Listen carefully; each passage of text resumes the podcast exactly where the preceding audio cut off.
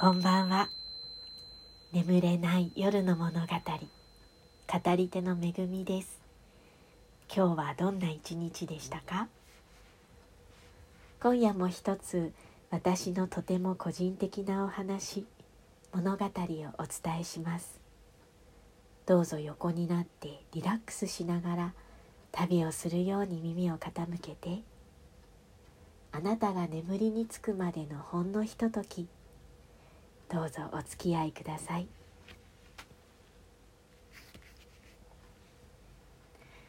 年に一度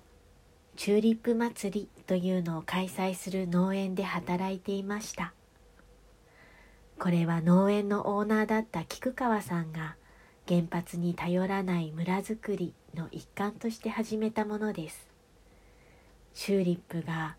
見渡す限り広い畑一面に咲き誇る。入園した人は地植えのチューリップの中や鉢植えの中から好きなチューリップを選んで買うことができました。何種類ものいろんな花びらの形模様や色をしたチューリップ。毎年1種類1株ずつ買ってもらっているという小学生。上手に世話をすれば球根は次の年にも花を咲かせます。実家の青森の方の人は誰もが植物が好きで自分の家でも丹精して育てている人ばかり。密かにライバル心を燃やして見に来たり自分の庭にはない植物を目ざとく見つけて買い求めたりする人も少なくないようでした。ところで田舎では雑草取りをちゃんとしている人が勤勉な人と尊敬されます。逆に雑草のたくさん生えている畑は怠け者の証拠悪口を言われてしまうんですね。ですのでチューリップ祭りの畑もほぼほぼきれいに雑草を取られた土にチューリップが並んでいました。けれども私は密かに端っこのあまり世話が行き届いていない雑草の緑の中に生えているチューリップの畑の方を気に入っていました。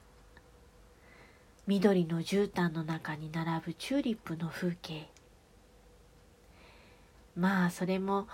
決してチューリップを邪魔しないように途中までは雑草を抜かれていた畑がやがてそうなった。それは巧妙に作為を隠した風景だったのかもしれないのだけれども。自然農という農法があります。有機農業ともまたちょっと違う耕さない農業。自然農が何年も行われた畑の土はふかふかだそうです。雑草を敵としない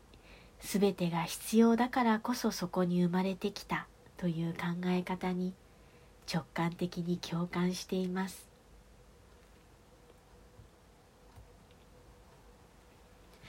さてここからは今夜のテーマへ。台本のない一人語りの時間です。その日のテーマは基本的にくじ引きで選びます。一回では語りきれないテーマもたくさんあるだろうから一区切りするまで次回へ持ち越し。場合によっては再度そのテーマをくじ引きボックスへ戻すというルールです。今夜のテーマ。モンゴルの旅。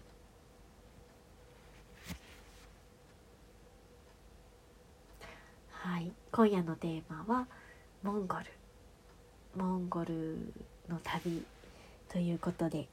モンゴル大好きですね。行けるものならまた行きたい行ってみたいですね。季節を変えたりして。本当にもう何年も前になるんですけど狼に会いたくてモンゴルへの旅をあの決めました。自分の名字が狼に由来しているっていうことを知ってから妙にこう狼に思い入れを強く 持つようになってしまってですね。で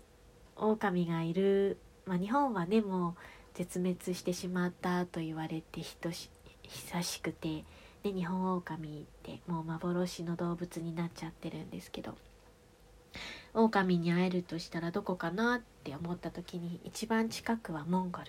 だっていうことでしたね。で、えっ、ー、と年末年始でしたねあれは。2泊3日だったか3泊4日だったのかそのツアーを予約しました1人で。で参加してみたらあの女の子ばっかり4人のツアーだったんですね。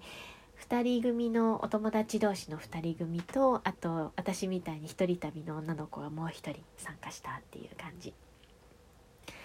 あの旅とあの4人まあその3人との出会いはすごくあの思い出深いというか楽しかったなと思います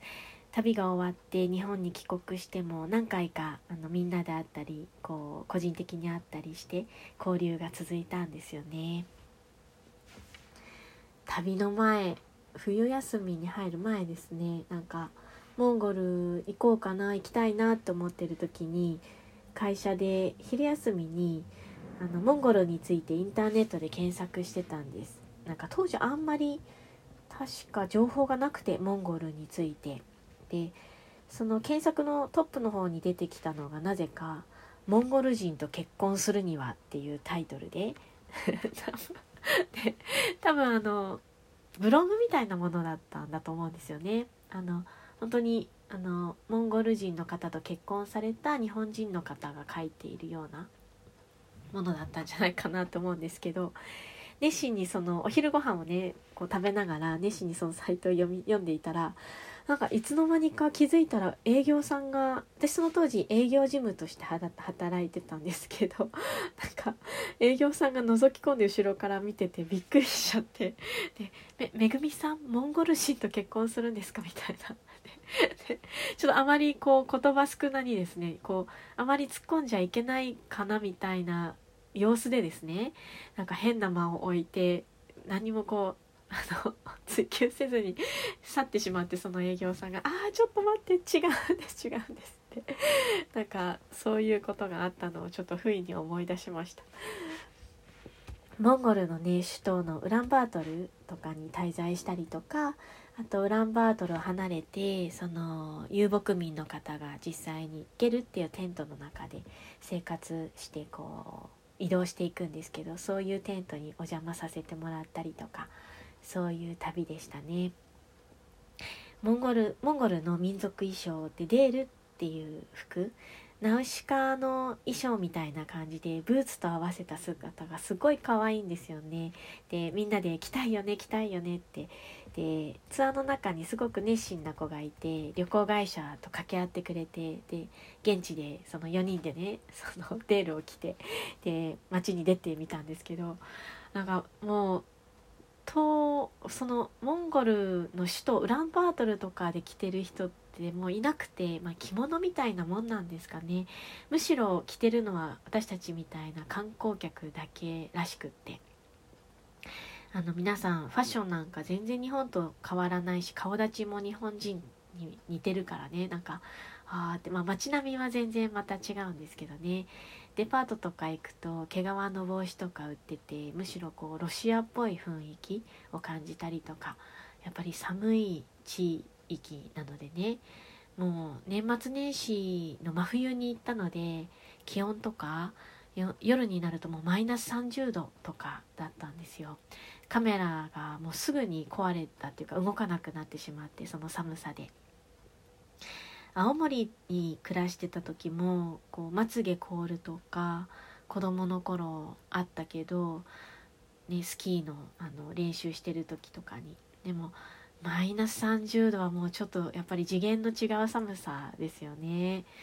うんでこうだだっ広く広がるこう平原こうあまり気候がそういった寒い地域なので草とか木とか野菜とか豊かにこう育つような感じではないから背の低い草がやっと生える灌木がところどころにあるっていうようなで冬はもうそれらもなくなってただただこうなだらかな曲線が広がって山が見えてっていう、まあ、ウランバートルからね少し離れるとそんな感じでどうやって土地の目印つけてるんだろうってここで置いていかれたらもう私なんて本当 あの さまよって死んでしまうなんかあのどこにもたどり着けないんじゃないかって思うっていうかね。で何でしょうね。青白く見えるんです。なんかビロードみたいな感じ。で多分あれですよね。こう氷の柱が立ってそれが起毛してるみたいになるのかなってだからビロードみたいに見えるのかなってなんかすごく何とも言えないこう、うん、素敵な風景ですねモンゴルの風景すごい好きです。でその夜ねすごい寒くなるからゲルっていうテントの中に泊まる時ももうストーブも焚きっぱなしだしで風邪ひかせちゃいけないって言って世話役のお父さんみたいなあのモンゴル人のあのおじさんが来て1人ずつ毛布とかでぐるぐる巻きにねす巻きみたいにしてくれるんですよ。でなんか防寒のためにね。でなんかそのこう巻いてくれる様子とかがすごい優しいなと思ってなんかこうあったかくね眠って眠りましたね。ベッド並べて夜中までみんなでこうピーチクパーチクおしゃべりしながらね。あとは早朝初日の出見に行くっていうあのプログラムがあって電車でねその何にもない平原と山の間をこう走っていくっていうのがまたすごく良かったですね。日本ではこうやっぱりあまり考えられない風景ですよね。で時々羊の群れが見えてで時々狼も遠目に見えることがあるんですね。野生の狼。で距離はあるんですけどこう羊たちとこう両方がこう見えることがあってあなんか羊たち大丈夫かなって思ったりとか、うん、で狼はモンゴルでは狼の前足のくるぶしの骨ってすごい強力な魔力を持ってるという言われていてお守りにされるんだそうです。でそのツアーってなんかタイトルが「狼祭り」みたいなあのツアーの名前だったんですね。で行ってみてあの実際にモンゴルで狼祭りっていうのがあったようにはちょっと思えないんですけど 多分本当にただツアーの名前にしただけだったんだろうなって思うんですけどそのツアー会社の社長さん日本人男性の方ででであの狩りで仕留めた狼をねなんかさばいてねであのまあ羊もさばいてたんですけどなんか綺麗にさばいてたなと思うんですけど私たち4人にその足の骨をそれぞれくださったんですさばいた時に。でまああの私は後ろ足の方だったのであの正式にはそのお守りにされる方の骨ではないんですけどでもなんかそれでもすごい強そうですよねなんか守ってくれそうで多分今でも実家に置いてあるはずです。なんか探したんですけどね持ってきてないっぽいんですよね、うん、実家にあると信じたい。なんかこう穴を開けてキーホルダーとかにするらしいですね。あのモンゴルの方はね。で馬にも乗りました。モンゴルには小型の馬がいてなんか初心者の人でもすぐにちょっと練習すれば乗れるんですね。で乗り方を教えてもらってみんなでその凍った草原に馬で散歩に行きました。こう止める時は手綱を引いて走らせたい時は鞭でお尻をトントンって叩いてで「ちょうちょう」って言ってあげるとあの走るんだよって教えてもらってね。で私あの自分の人生で2回ほどちょっと防我の境地というかまあ端的に言ってバカになったことがあって。バカっていうのが自分の中ではもうバカになったっていう言葉が本当にぴったりなんですけど我を忘れるっていうかなんかもう幸せで解放されてこうアドレナリンが一気にビューって出た状態になったなるっていうかね。なんか 自分が何をしてるのかわからない状態になったことがこう人生で2回ぐらいあってですね。で その1回がこのモンゴルの時だったんですね。ちなみにもう一回は尾瀬です。尾瀬大好きで通ってたことがあったんですけどその時にもう一回バカになりました。でモンゴルではその「チョウチョウチョウ」って言って鞭で馬のお尻を叩いた時ですね。馬がダーっていきなりなんかその広い大地のモンゴルの大地の中をその青白く凍ってるその寒くてでも楽しくて馬は可愛くてあったかくてみたいなところでなんか急に走り出した馬にびっくりしてでパーとなってで こう何て言うのかなあはははみたいな感じですよね。こう何て言ったらいいんだろう。空っぽになる感じ？自分の中が。それが空虚な空っぽじゃなくってなんかこう空気をいっぱいに含んだこう飛んでいってしまいそうな空っぽですね。もう全開もう全開放になっちゃって。で、まあ、あれ本当に一瞬で我に返ったんですけど本当自分にびっくりしましたね。私今バカになってたと思って。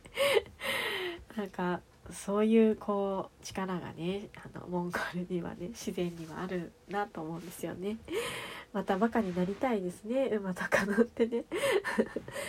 でえっと帰りの飛行機が朝の午前中のフライトだったんですけどなんかすごい晴れ渡ってて天気がいいのになぜか飛ばなくって。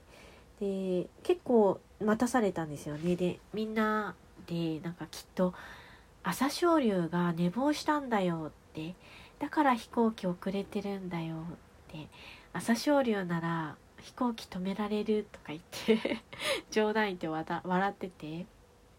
でやっと飛行機が飛んで日本に到着したらもう結構夜遅くてで予定より随分遅くなったからみんな帰りの電車すごい心配してて空港のそのあのよく歩くあの動く歩道みたいなところも突きってこう走ってたんですねあの駅まで。でそしたらビジネスかファーストかわからないけど前を歩いてた人たちに同じ飛行機の人たちに追いついちゃってでそしたらね本当に朝青龍がいたんですって 朝青龍だ本当にいたみたいになってみんな急いでるから走りながらなんだけどこうあこう見ながらでも走らなきゃいけないみたいな感じだったんですけどなんかそんなことがありました。いやなんか本当に楽しい旅だったなってあのお友達とかもできていつも一人旅が多い私なんですけど珍しくそういう旅ができたっていうのもすごい思い出に残っています。最近あのまあ重い重めの配信とかも続いていたので今日はちょっとまたねあのただ単に楽しかった話っていう感じなんですけどもはいモンゴルへモンゴルへの旅というお話でした。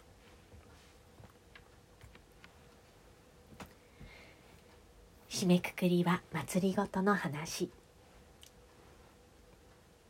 前回はスピンオフで渋谷区の吉武公園から路上生活者の方がこう追い追い出されるというか、うん、追いこう閉じ込められるという体で追い出される話というのをしました。その後あのどうなったかなと思ってあの追ってたんですけどあんまりこう情報がなくてただあの一旦封鎖は解除されてでそのいつも活動されておられる方だと思うんですけれども恒例の炊き出しもまた行われるというプランがあるようです。サイト見てみたんですけど今はちょっとコロナっていうこともあってボランティア募集はこう止めてあるみたいなんですけどねまあひとまずは良かった良かったけれどでもまだ何も解決にはなっていないという状態ですね。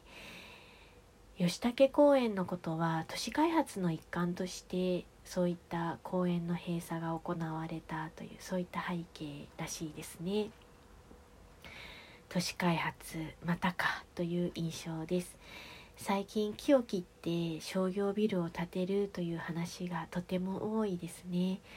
えっ、ー、と明治神宮あたりのあの代々木の方のあの方の木ももうもう切ら何本か何千本かが切られたと聞いておりますしまた他の場所東京だけじゃなくこう地方都市とかでもそういったことがこう、まあ、続いて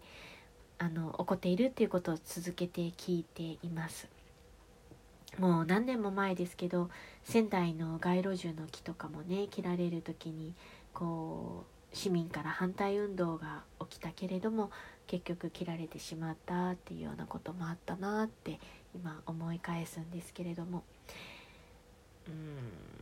個人的にはねなんかこうどんな理由だったとしても私沖縄の首里城すっごい好きだったんですけど火事があってで首里城再建のために何千年もこう生きた杉千年杉だったかなを切るって話があってい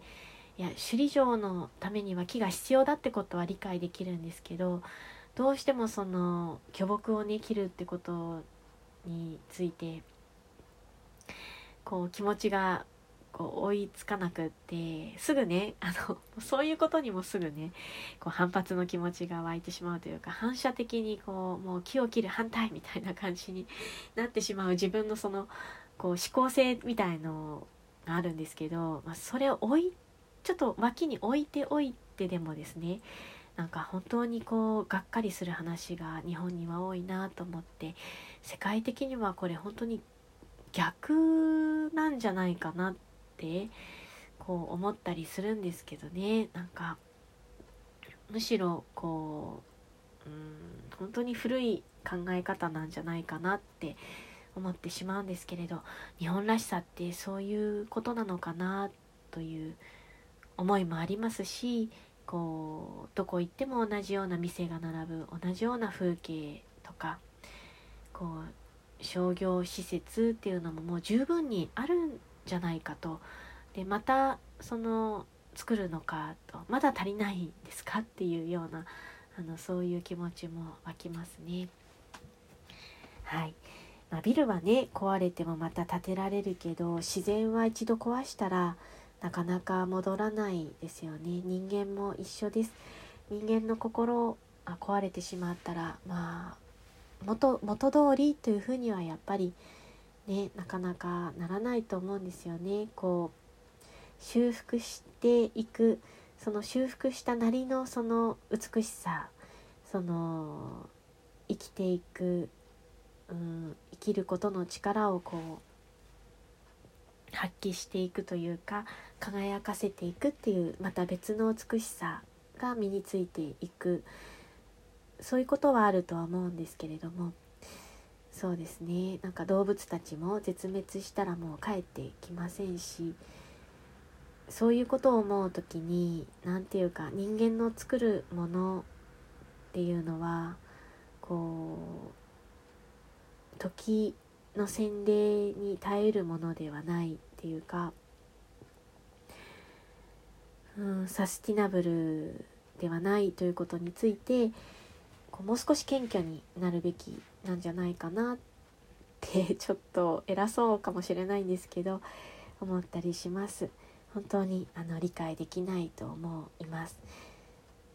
だからねなんか少しでも声を上げていかないとねという思う毎日です。好きなもの好きな風景好きな環境。そうですね。それらをこう愛するものを守っていくために声を上げていかないとねと思う毎日です。眠れない夜の物語。今日はここまで。また眠れない夜にお会いしましょう。語り手の恵みでした。おやすみなさい。